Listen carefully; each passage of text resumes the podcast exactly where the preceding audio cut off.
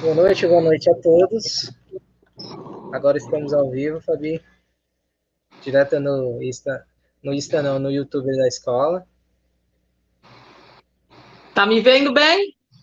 Ah, perfeitamente, eu dividi a tela. Para quem me conhece, sou o professor Edson e hoje temos uma convidada especial, a professora Fabiana. Fala um pouquinho Oi. Sobre você, Fabi. Ah, é, deixa eu ver aqui. Para mim tá aparecendo a tela pausada, mas vamos indo. É... Tá conseguindo ver?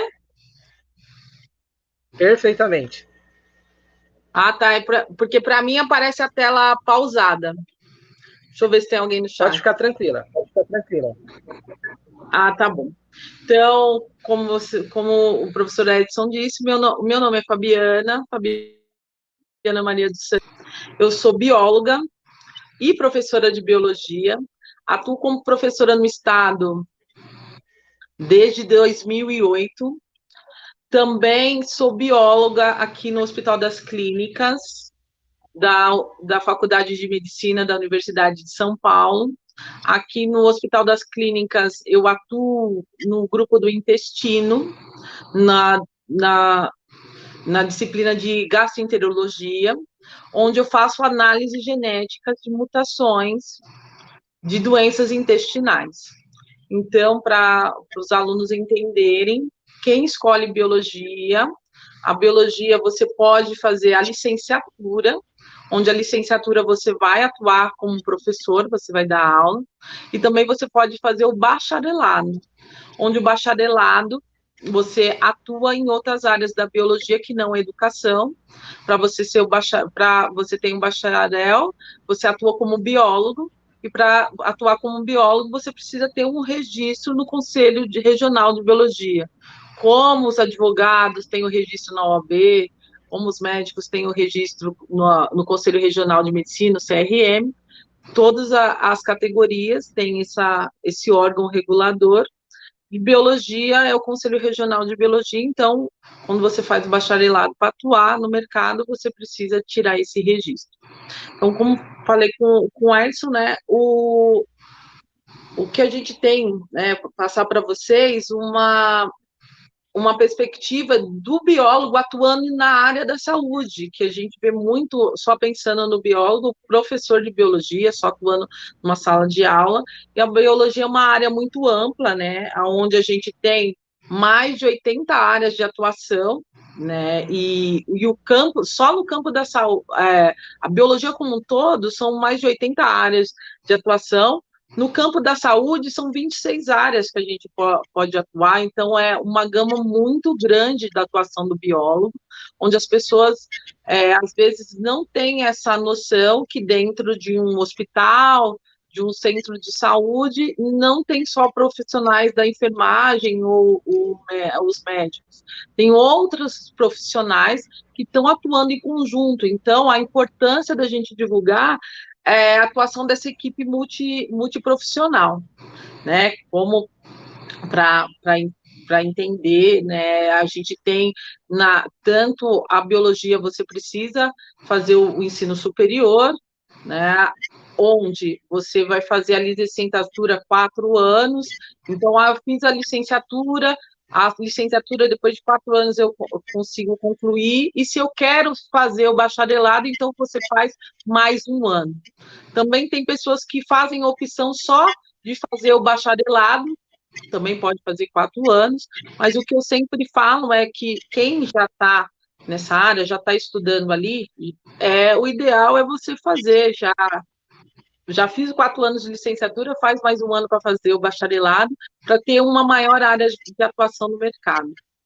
É, é, na, na área da saúde, então, só para vocês terem uma ideia, como a, a minha área, eu, eu sou, eu fiz biologia, depois de, de realizar biologia, eu fiz um mestrado, então, uma pós-graduação, eu fiz o um mestrado em microbiologia onde, dentro de toda a área da biologia, o que eu escolhi para mim foi eu quero estudar micro-organismos. Então, eu já sabia que eu queria estudar seres microscópicos. Então, a microbiologia é a área da biologia onde você vai estudar esses micro-organismos. E dentro da área da, de microbiologia, eu me especializei, então, a, a minha, é, a minha área é virologia, então, estudo dos vírus. Dentro de microbiologia, a gente pode escolher você vai, ver tudo, mas você vai, se, vai ter algo para. Eu quero estudar vírus, ou quero estudar fungo, ou quero estudar bactéria. Então, dentro dessa área de biologia, você escolhe o que da microbiologia o que você vai estudar. Mas na área da saúde é muito ampla. Então, o biólogo pode trabalhar com análises clínicas. Então, quando vocês veem agora, na, no caso da pandemia da Covid-19, onde a gente tem toda hora aparecendo lá na TV e ah, o teste para fazer se é positivo ou não é sorologia e o teste de RT-PCR, que é um teste genético, aquele teste quem vai realizar não é o médico, é uma gama de profissionais. Então, quem realiza, você vai lá no hospital que coleta o seu sangue, é um profissional da enfermagem. Quando aquele profissional da enfermagem, auxiliar técnico da enfermagem, coletou o sangue, ele leva aquele tubo de sangue para um laboratório diagnóstico. Nesse laboratório diagnóstico, diversos profissionais atuam, onde o biólogo que trabalha com análises clínicas pode atuar. Também pode atuar o biomédico e o farmacêutico. Então, quando você vai fazer aquele teste genético, então pode ter um biólogo ali atuando na análises clínicas, né? O biólogo também pode atuar na vigilância sanitária, então, geralmente está é, tá ligada a órgãos, órgãos de fiscalização de, do município, da, do estado, o federal, no remédios de, de produtos de higiene, toda aquela a vigilância sanitária, o biólogo pode atuar ali também. Também no controle de vetores e pragas, então, quando a gente vai impedir uma proliferação de cupins, impedir a proliferação de um ataque de uh, formigas em determinado local, quem é o profissional que está por trás disso também é o biólogo que vai assinar esse laudo. Também na área da saúde, quando a gente vai lá doar sangue, o pessoal da enfermagem vai lá, coleta o sangue, esse sangue é manipulado depois, fracionado, separado e analisado por um profissional, por uma, uma equipe multiprofissional, onde pode ser também o biólogo, o biomédico. Então, quando a gente vai lá, doa o sangue, eles coletam o nosso sangue, vai ser analisado esse sangue para ver, olha, a pessoa tem, por exemplo, se eu tenho hepatite, se eu tenho uma outra doença, esse sangue não pode ser utilizado. E o profissional que a, analisa esse sangue para ver se ele está contaminado ou não, se vai para separar esse sangue, é um profissional da biologia também.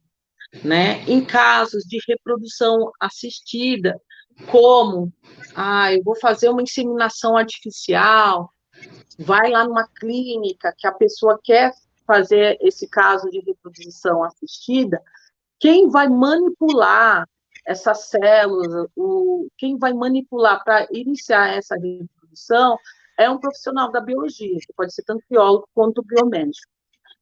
E diversas outras áreas, né, para resumir, o saneamento básico também, então, quem é aquele profissional que está numa, numa estação de tratamento de água, vendo se aquela água está contaminada ou não, pode ser um profissional da biologia também, que atua junto com, com engenheiros hidráulicos. Então, é uma área muito ampla. A gente, o profissional da biologia também pode se especializar em animais, que é a área da zoologia. Então, quem vai trabalhar lá no Butantan, vendo fazer o soro tirar o veneno da cobra e produzir o soro, quem vai trabalhar vendo a tartaruga marinha, a baleia, então é o profissional da biologia também. É uma área assim muito rica, que a gente tem uma atuação muito grande, nas áreas administrativas também, então a gente tem atuação do biólogo também em áreas administrativas, então de planos de saúde, de regulamentações, então é uma área assim que tudo aquilo que a gente, vocês estudam lá na escola, às vezes, ah, por que, que eu estou estudando aqui as células, por que, que vai importar? Porque eu estou estudando as vacinas. É esse o biólogo também é aquele pesquisador. Quando a gente toma uma agora que criaram a vacina para o coronavírus, quem foi que estava pesquisando essa vacina? Não apareceu do nada. Não é o médico que foi ali, né? É um profissional, um pesquisador, onde, junto com outros profissionais, tanto farmacêutico quanto biomédico, o, o biólogo está ali atuando desde a pesquisa básica até a produção. E eu falo muito, né, Edson? Você tem que falar também. Me pergunta se não vou Como você me conhece. É, eu estou muito eu não vejo tudo, mas tô meio, eu estou me articulando, não, não sei se estou enquadrado ou não. Você está perfeita, assim, é, você colocou muito bem, né, a importância do biólogo. É, geralmente, as pessoas não sabem o tão quão ele pode participar em diversas, e nem eu imaginava o tanto de áreas que um biólogo pode estar participando, isso é muito interessante. Muito é mais saber. áreas para a gente falar ainda. Verdade. São, então, são coisas assim que os alunos nem imaginam. Então, vale a pena é, quem tem interesse nessa área seguir. E, e, não tem só um caminho, né?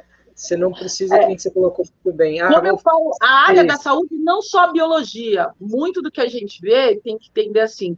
Tem muitos, muitos dos nossos, né? Eu estou falando nossos alunos para os seus alunos, mas que eu já englobo aluno como um todo, né? Como eu sou professora não, também, é, já falo meus alunos também. É, entender que é, a área da saúde é uma área muito rica, que tem as, é, tem as carreiras com ensino superior, sim. Então, a gente tem a importância do nutricionista, do farmacêutico. Do... Agora, na pandemia, ficou muito mais claro ainda a importância de uma equipe multiprofissional adequada e especializada.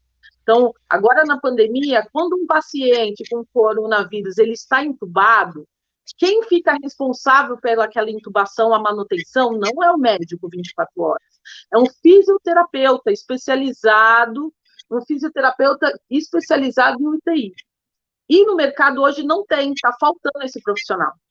Quem encontra assim, estão pagando, tem hospitais estão tirando do outro, estão pagando o dobro por esse, é, esse profissional, porque o fisioterapeuta especializado em UTI tem muito pouco.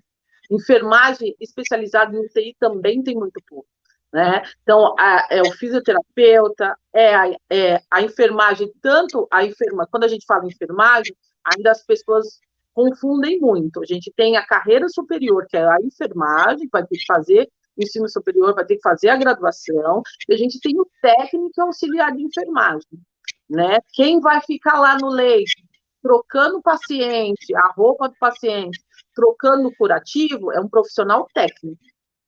O profissional de ensino superior, a enfermeira ou enfermeiro, é aquele que vai lidar com a, ver a medicação, conferir aquela medicação e fazer todo esse procedimento.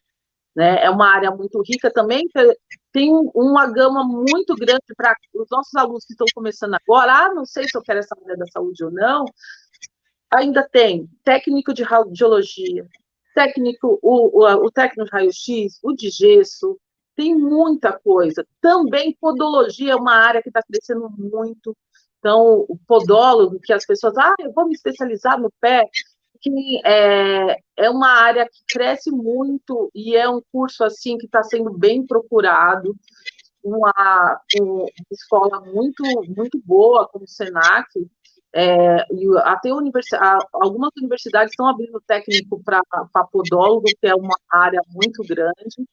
Biomedicina também, e estética, a área de quem faz biomedicina, área, indo para a área de estética. Então, eu, como bióloga, eu não posso aplicar o Botox para eu aplicar Botox eu teria que fazer uma, uma outra especialização. O biomédico ele já pode, como o, agora pela legislação, o biomédico e o dentista eles já podem aplicar Botox, fazer alguns procedimentos estéticos. Então tem muito biomédico indo para a área de estética, né, que é uma área que está ampliando muito com esses, com esses procedimentos podologia, como falei, está muito grande também. E assim, é, o que eu indico às vezes para os alunos, ah, eu tenho muita dúvida né? Como você sabe, é isso na, na, na escola que eu, que eu trabalho, né, no Júlio Ribeiro, que você trabalhou, a gente tem sempre, é, procura ter um contato com universidades e levar os nossos alunos a fazer um intercâmbio, fazer visitas com essas universidades para conhecer esses cursos. Né? A gente tem conseguido, nos últimos anos, é óbvio. O ano passado, devido à pandemia, foi muito preocupante, a gente não conseguiu fazer, possibilitar algumas visitas para os nossos alunos desses campos das universidades para conhecer como são esses cursos, né? E depois dessas visitas, alguns alunos despertam, veem que é uma profissão que ele não conhecia, um curso que ele não conhecia, ele começa a se interessar. Então, é, eu acho que assim, é, os nossos alunos é, da idade ainda não conhecem, é procurar conhecer as novas profissões, não, não tanto na área da saúde também a gente tem uma gama de é, eu até estava falando hoje com uma a esposa de, de um médico que trabalha comigo, ela é arquiteta e ela está se especializando em arquitetura hospitalar como, igual esses hospitais de campanha que tiveram agora, que monta, desmonta muito rápido, com módulos, ela está se especializando nisso para a montagem de hospital. Então, é uma área, assim, administrador hospitalar, não é uma área, assim, que tá, vai aumentar muito. A gente tem agora aumentando a expectativa de vida, então a área também de cuidador de idosos, quem trabalha em em casas de repouso, é uma, é uma área que está precisando mais profissionais nesse momento. É, também, quem for trabalhar nessa área, é uma área de muita dedicação, é, a gente enfrenta muitas vezes, é, você tem horário para sair, você tem trabalho em plantão de 12 por 36, você trabalha final de semana, você trabalha feriado, em alguns, alguns empregos, mas é gratificante. É muito gratificante, né? É corrido também, como eu te falei hoje, assim, né?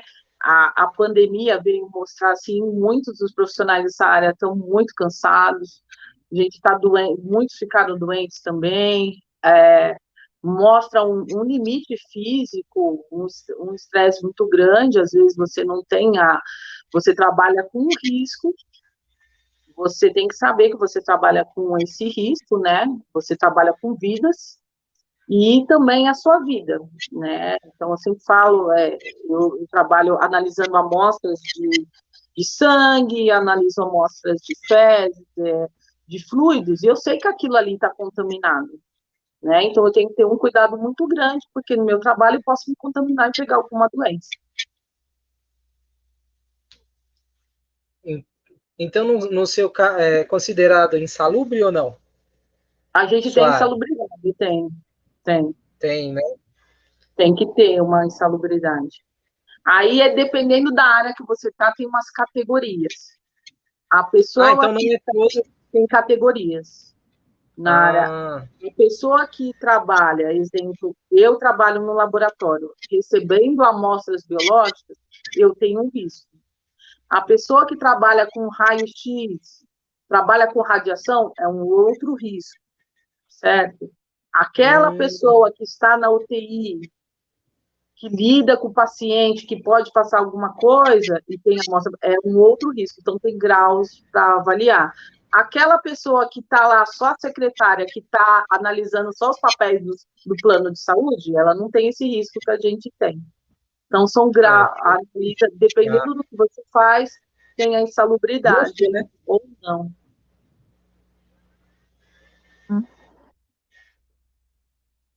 Mais que justa.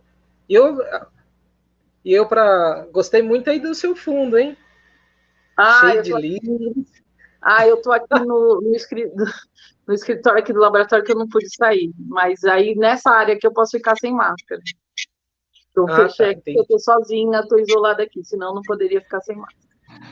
E tá todo mundo trabalhando a todo vapor, Fabi? Vocês estão sem? É, aqui é como é essencial, não, não parou. Como eu, eu trabalho, eu sou do hospital, hum.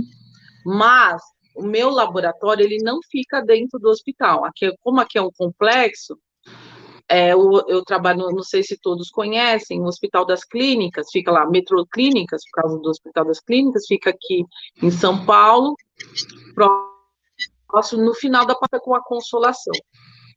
O Hospital das Clínicas é um hospital da Universidade, de, da Faculdade de Medicina da USP.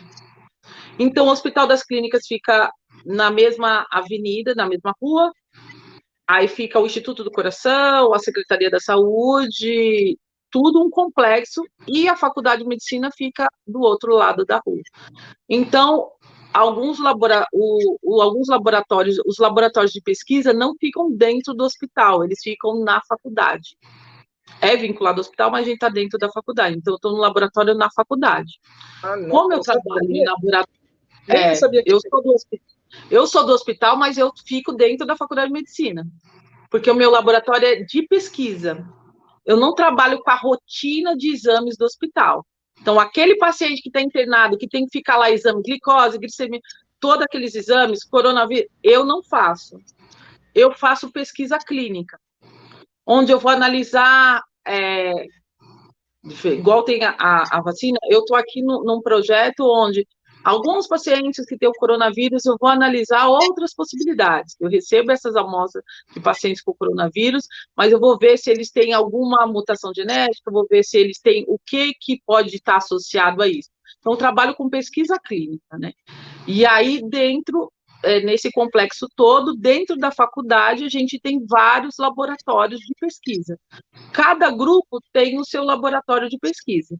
Então, o pessoal da, da cardiologia tem um laboratório.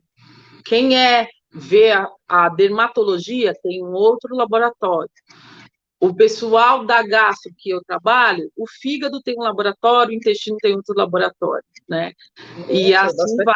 Cada departamento, o pessoal da oncologia tem vários laboratórios.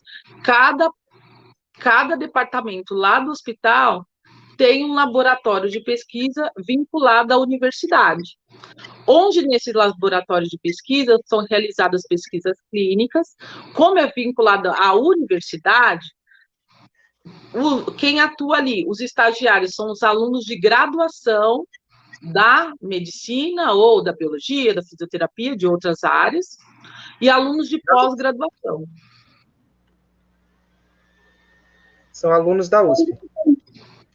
Não, não. É, o aluno, exemplo, eu recebo estagiário de outro lugar. Se você fizesse biologia na Universidade Federal do ABC e pudesse realizar, quer realizar um estágio aqui, você pode vir aqui.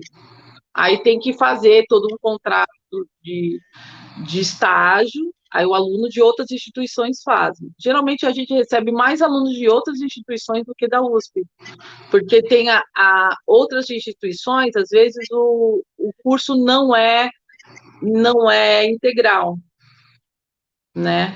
Então, exemplo, ah, eu tenho um aluno que faz nutrição na São Camilo e faz à noite. Então, ele, esse aluno consegue vir aqui durante o dia e estudar à noite né? Aí a pós-graduação a gente recebe, tem todo a, a USP como um todo tem vários processos para receber alunos de pós-graduação. Né? Cada departamento tem os seus quesitos, todos exigem uma prova de inglês, então o que eu falo muito para os meus alunos, assim, quem quer ir para essa área, não só essa área, todas as áreas, precisa ter uma noção de inglês, todos vão pedir uma prova é, uma prova de proficiência de inglês, então você tem que ter pelo menos um nível básico onde você consiga ler ouvir, né? Não precisa ter o inglês fluente, ah, vou aqui só dar palestra em inglês. Não. Todas as publicações são em inglês. Então você precisa ler pelo menos em inglês. Né? É algo que a gente já tem que eu acho que na, nós, como professores de escola pública, uma das nossas deficiências é o aluno da rede pública ele sai com uma defasagem muito grande do inglês. E depois no mercado de trabalho ele perde as oportunidades. E essas oportunidades, quem ganham são alunos que vieram de escolas elitizadas, onde eles têm um inglês fluente, que os nossos alunos não têm. Então, muitas oportunidades, eu já vi alunos mais competentes perdendo por não ter a proficiência de inglês do que outras pessoas, sabe? E deixando claro, né, Fabi, que eu e você somos fruto da escola pública, né? Tudo bem que você é mais jovem, não vamos falar a verdade para os meninos, que eu venho de uma época remota, muito remota, que era bastante tempo, mas assim, eu vim de, de escola pública, estudei escola pública a vida toda, né? É, prestei o vestibular, fiz a, aonde eu cursei a graduação foi na Universidade Mackenzie, numa época também, como eu fiz lá da década de 90, que ninguém aqui esperava estar nascida ainda, eu sou da eu fiz o meu curso lá na década de 90. É, não existia nada de bolsa, não existia nada disso, né? Você tinha, não tinha nada para ajudar a prestar o vestibular, nem você tinha que prestar ali. Era um curso bem Hoje concorrido. você diria que está mais fácil? Oi? Hoje você diria Sim, que está mais na, fácil? Exemplo, eu sou mais velha que você, né? Tenho, falar para os meninos, eu tenho 44. Quando eu prestei o vestibular, ah, em 1994, 1994, cursinho a gente só tinha, a gente só tinha quatro cursinhos aqui. Ou você tinha, que continua sendo os mesmos, bons, né? Ou você tinha o objetivo, o ângulo, o etapa e o cursinho universitário. Eram esses quatro cursinhos. Só foi possível fazer porque também ó, a escola pública. Quando eu estava no, no, no ensino médio, é, eu já tinha a escola que eu estava, eles já tinham uma preocupação de alertar os alunos para essa, essa importância do vestibular. Eles já estimulavam a gente a realizar simulados. Então a escola fazia já aqueles aquelas que os alunos não aguentam, semana de provão, simulado, simulado. A minha escola já fazia muito. E eu tinha uma professora que já mostrou para mim lá no primeiro ano que os cursinhos nos cursinhos mais caros de São Paulo, eles, faz, eles realizavam provas gratuitas, né, aos finais de semana para quem não é. Né? Então, desde o primeiro ano, eu já já ia no etapa da Ana Rosa fazer simulado aos sábados. Então, no primeiro ano, que eu não sabia nada, né? Mas eu já ia lá para quê? Para ter a disciplina de ficar quatro horas sentado fazendo uma prova, para saber como que se faz uma redação. Então, eu já fazia os simulados desde o primeiro ano. Né? Ah, então você recomenda quem puder desde o primeiro ano tiver essa oportunidade. Desde o primeiro ano, eu sabia que eu não ia saber o conteúdo, mas eu fazia aqueles simulados para quê? Para me disciplinar a ficar quatro horas sentado fazer uma prova. E, principalmente, eu utilizava aqueles simulados para treinar minha redação. Eles têm até hoje, todos esses cursinhos têm um simulado grátis, né? Agora está online, mas quando voltar ao normal, eles ainda continuam fazendo, né? E desde o primeiro ano, na escola pública, eu fazia, minha escola estimulava bastante. É, no terceiro ano, eu já sabia, não tinha condições para pagar um cursinho desse que era caríssimo é, eu prestei prova de bolsa para esses cursinhos.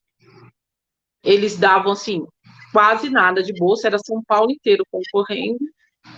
É, tinha um sorteio, assim, pouquíssimas pessoas, era, acho que era 10 ou 5 pessoas, podia ganhar a bolsa 100%, mas eu ganhei uma bolsa 50% que ajudou, porque eu não conseguiria pagar nunca. Era o valor de uma, era mais caro que o valor de uma universidade, a, a, o valor da, da mensalidade do cursinho. E aí eu consegui fazer o cursinho, não consegui fazer direito, por quê? Porque eu tinha que trabalhar meio período para pagar o cursinho também, né? Então era assim, eu estava no terceiro ano, eu estudava pela manhã, fazia cursinho à tarde e trabalhar. Aí fui procurar meu primeiro emprego numa num fast food à noite. Então, porque eu tinha que ter esse emprego para pagar a parcela do cursinho que eu estava fazendo. E foi assim.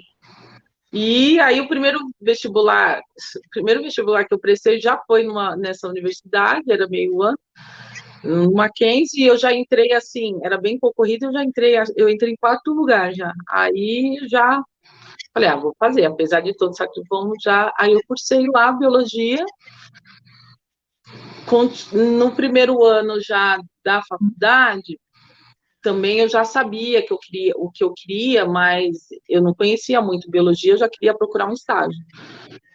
E a universidade que eu estava, o Mackenzie, é próximo aonde eu estou aqui, né? A faculdade de medicina fica aqui na Doutora Arnaldo. Então, eu já vim procurar estágio aqui na faculdade de medicina, que eu já queria, eu sabia a área que eu queria, que era essa, não era uma área nas análises clínicas. E aí eu já vim fazer estágio, meu primeiro estágio foi aqui na faculdade de medicina, eh, comecei a realizar estágio em uma outra área, em, em fisiologia, fui fazer esse estágio, aonde eu estava fazendo esse estágio, falei que eu queria estudar micro-organismos e tal, e aí já me orientaram, falou, apesar de ter aqui, você vai ter que ir para cidade universitária, você já se prepara lá, e aí eu já fui para lá fazer o estágio, no estágio eu já me preparei para prestar a prova para pós-graduação, que é muito concorrida, então eu realizando o estágio no meu laboratório, lá na universidade, eu já fui me preparando para concorrer para pós-graduação, porque a pós-graduação você tem que fazer, além da, da proficiência de inglês, você tem que fazer uma prova. Então, eu tinha que me preparar para essa prova, eu fui me preparando lá no estágio ainda. E sempre você recomenda assim, aos alunos, assim que terminar a graduação, vai emendar. Você, então, é o ideal, não é todo mundo que consegue. Para mim, foi, eu tinha essa opção, porque? É, eu entrei na faculdade, eu tinha 17 anos, né? Terminei a faculdade, eu já queria emendar pós-graduação, que eu sabia que, ah, se eu for trabalhar, ter uma família, ter criança, para depois fazer a pós-graduação, eu não ia fazer. Eu achava mais fácil para mim, naquele momento, eu mais jovem, já engatar tudo. Aí cada um tem que escolher seu momento. É óbvio que vai ser muito mais difícil para você faz, estudar, fazer uma pós-graduação ou um outro curso, quando você tem que organizar a sua família, né? Então, quando você tem uma família, são outras prioridades. Você tem que colocar a comida na mesa. Então, era, é, eu já tinha essa consciência bem jovem, né? Então, eu já engatei lá. E aí eu ficava, é, aonde eu prestei, quando você faz o mestrado, o doutorado, é uma dedicação tempo integral exclusiva. Você presta essa prova bem concorrida, tal, você entra e você também concorre a uma bolsa onde você não é um vínculo empregatício, mas eu ficava lá o dia inteiro estudando e fazendo a parte prática. Entrava de manhã, saía à noite. Eu tinha e é, o estado, a, a CAPES ou a como é na, na área da ciência, a FAPESP, que é uma instituição aqui de São Paulo, e cada estado tem, é, você concorre a uma bolsa para, exemplo, eu estou lá, não vou trabalhar, então como você vai comer, como você vai se locomover? No caso, eu morava com meus familiares, mas eu conhecia pessoas que não tinham, tinham que, tinha que morar numa república, alguma coisa. Então, essa bolsa era para muito pouco, né? É, acho que agora é R$ 1.400, mas era pelo menos para esse estudante no tempo da pós-graduação sobreviver para ficar lá o dia inteiro, né? Só que para você entrar é muito concorrido também, então você vai concorrendo aí. E a gente vai tentando. Quando eu terminei a pós-graduação, né? Quando eu terminei o mestrado, eu ia fazer o doutorado, mas já estava naquilo há muito tempo. Falei, não, daqui a pouco eu estou nisso e comecei a dar aula particular e comecei a prestar concurso. Aí eu já prestei concurso, como eu tinha a licenciatura e bacharelado, eu poderia prestar concurso na nossa área, aparece muito pouco, né? Anteriormente era menos vaga ainda. Então eu já prestei concurso para o estado, para dar aula, e também prestei concurso em outras, em outra, em prefeitura, passei em prefeitura mais longe, e prestei concurso também para cá, onde estou no, no HC. E aí eu entrei primeiro aqui no HC.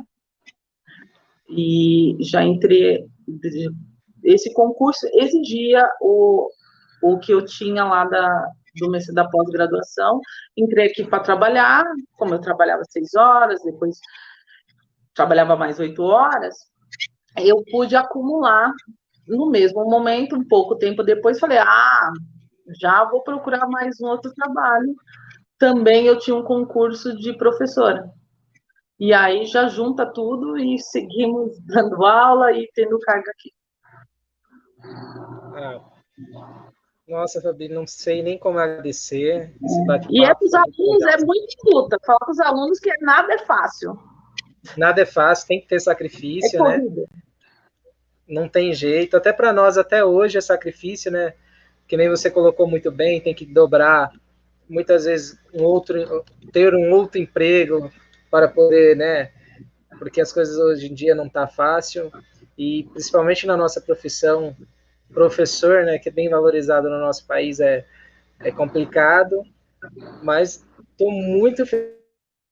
Nossa, eu acho que os alunos vão gostar bastante para a formação deles e principalmente quer seguir, principalmente é, a galerinha do primeiro ano, já ir pensando, já começar já desde o primeiro. Eu sempre incentivo os alunos assim que nem você fala, ó, já começa a pensar, cara, não deixa para o terceiro ano não, porque aí fica na, chega no terceiro ano, o que, que eu vou fazer? Ah, não, eu não sei. E você pergunta para é... o que você vai fazer? Ah, professor, eu não sei. Pode Ai, mudar. Sei.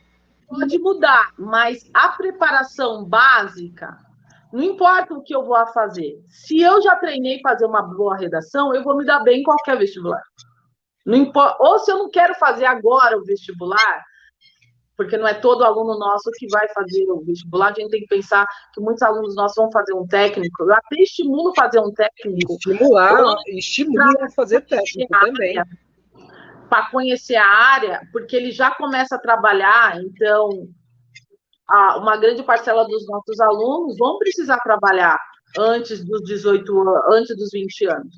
Então, eu estimulo também fazer um técnico para começar a se inserir na área, conhecer a área para começar a trabalhar, mas o que, o que tem que saber é o, ninguém vai tirar isso de você se você souber ter uma noção de conhecimentos gerais, saber escrever bem, então fazer uma redação é para a vida. Como você conhece, a gente acompanhando a rotina, a vida dos nossos alunos há muitos anos, todos, né? Independente do local, a gente vê muitos alunos nossos que não passam em seleção de emprego porque não passam na prova de redação. E não é um, vários, né? Vários alunos meus vêm falar, ai, professora, eu fui numa seleção de emprego e eu não passei. E aí, depois ele vai analisando por que, que ele não passou, ele descobre que aquela provinha bem simples que passaram ali na seleção de emprego, ele não conseguiu fazer, né? E pensar não é assim, ah, só para o ensino superior, é para você saber a, tomar, é, tomar rumos na sua vida. Mesmo que você fale que eu não vou fazer um curso superior, eu vou abrir uma tabacaria. Você vai ter que saber lidar com nota fiscal, hum. lidar com fornecedor, saber fazer um desconto, né? Mesmo se você vai ter um salão de cabeleireiro, você vai ter que saber como agir com o cliente, como agir com, com o fornecedor, como que eu faço uma conta no banco e eu vejo todas as taxas de juros. Então, é, é o dia a dia também. É a melhor linha de crédito. É, eu vejo, eu tenho é, nessa experiência de muitos anos, eu tenho contato com vários alunos, eu vejo alunos, ex-alunos meus com 22 anos estão devendo horrores, porque tiveram o primeiro emprego, se empolgaram e começaram a usar o cartão de crédito. Muitos dos nossos alunos vão ver o exemplo na casa deles, quando eles veem que o pessoal da casa está assim, enforcado o cartão de crédito. E como você vê que você deve o primeiro mês no terceiro mês, os juros é exorbitante, e aquilo tudo que você aprendeu em matemática, você fala, nossa, aquilo que eu não dava importância em matemática é aplicado no meu dia a dia, né? E hoje em dia a gente tem que ver, é, óbvio que tem muita coisa na escola que é muito conteudista mesmo, é cansativo, mas a gente vai pincelando ali o que é o meu dia a dia, né? E é mais essa experiência como um todo, né? De pensar Eu, como você sabe, sou professora de biologia, eu trabalho muito com planejamento familiar, né? É óbvio que às vezes é muito legal, eu sou mãe, a gente quer ser, ter uma família, é, quer muito ter uma família, mas é importante também a gente pensar que momento será melhor para mim ter uma família. Agora, com 18 anos, com 25, com 30. Então, o que, que pode mudar, né? Numa situações, a gente está passando por uma crise muito grande do país e pelos próximos anos essa crise financeira vai agravar muito, é um momento para se pensar. A gente não terá vaga de emprego para a grande parcela dos jovens que estão aí. Então, se eu sou um jovem nesse momento, o que, que eu ia ter que pensar, né? Pensar muito bem quando que eu vou formar essa minha família. Se eu vou formar uma família agora, o que eu terei de diferencial para o mercado de trabalho? Tem que pensar também, na minha casa, as pessoas estão trabalhando tanto, como eu posso ajudar e como eu posso agregar o quê? Mais valores. Então, a situação que está na casa, o aluno tem que pensar, a situação que está na minha casa, o que eu posso contribuir? Eu posso contribuir sendo uma pessoa melhor como? Estudando vai dar, vai melhorar o que na minha família? Então, eu acho que é isso que a gente tem que começar a pensar muito, assim. Eu sei que você fala muito com, com os alunos, tem a mesma fala que a minha. É, às vezes tem muitas aulas nossas que a gente não dá o nosso conteúdo e a gente vai conversar sobre a vida com os alunos. Eu acho que é isso que é o caminho Verdade. que a gente tem que fazer. Muita aula minha, o aluno fala, é aula de biologia? E eu estou falando sobre. A gente, é, às vezes, muito jovem, a gente tem uma, uma noção do mundo que não é bem por aí. Né? E na hora que a gente é adulto e começa a pagar todos os boletos e aí vê a dificuldade e esse e o mercado de trabalho está muito difícil. Muitas pessoas muito especializadas não estão conseguindo emprego né? Uma grande tem, tem, tem amigos com, com pós-graduação estão sendo motorista de Uber. Porque não tem vaga no mercado de trabalho. E tende a piorar, né? Vai piorar. E o que, que vai ter o diferencial? Vai ter muita gente aí procurando emprego. O que, que é o meu diferencial, né? Então é isso que a gente vai ter que buscar. Fabi, muitíssimo obrigado. Adorei essa nossa conversa. Já lembrar a todos aqui também que a partir dessa semana a gente também vai ter as lives em podcast. Então também você vai ser a felizada que vai estrear Sim. junto comigo o podcast da escola. Vamos então lá. essa nossa conversa também vai virar um podcast, então é muito bacana. Muito é, obrigado já, por tudo. É, já dou assunto para o próximo podcast que eu, que eu, por você. E recomendo a sua escola, agora que vocês estão é, com a Eu recomendo eu também ia falar, minha escola, você vai ter que colocar lá no Instagram da sua escola, a minha escola, Escola Júlio Ribeiro, né? Não, o Instagram da escola é EE, Júlio Ribeiro Oficial, né? E já vou dar o tema para o próximo podcast que eu vou fazer com o professor Edson, né? Eu trabalho, tenho um projeto, eu gosto muito de trabalhar, é, apesar de ser de, da área de biológica, de ser uma professora de biologia, eu gosto de trabalhar muito com rap na sala de aula. Então, vou dar o assunto para o Wes, vai falar sobre o, o rap e o rap como poesia e literatura. Olha, mandou bem, hein? Fabi, é, assim. beijão. Obrigado Beijo, é. por tudo. Hein? Depois você manda aí. E as dúvidas, os ah, alunos mas... também, você marca lá, os alunos quiserem falar comigo, tenho dúvidas, ah, coloca lá, Fabiana a gente vai, vai, eu vou tirando dúvidas lá no Instagram, vou falando os cursos. Pode.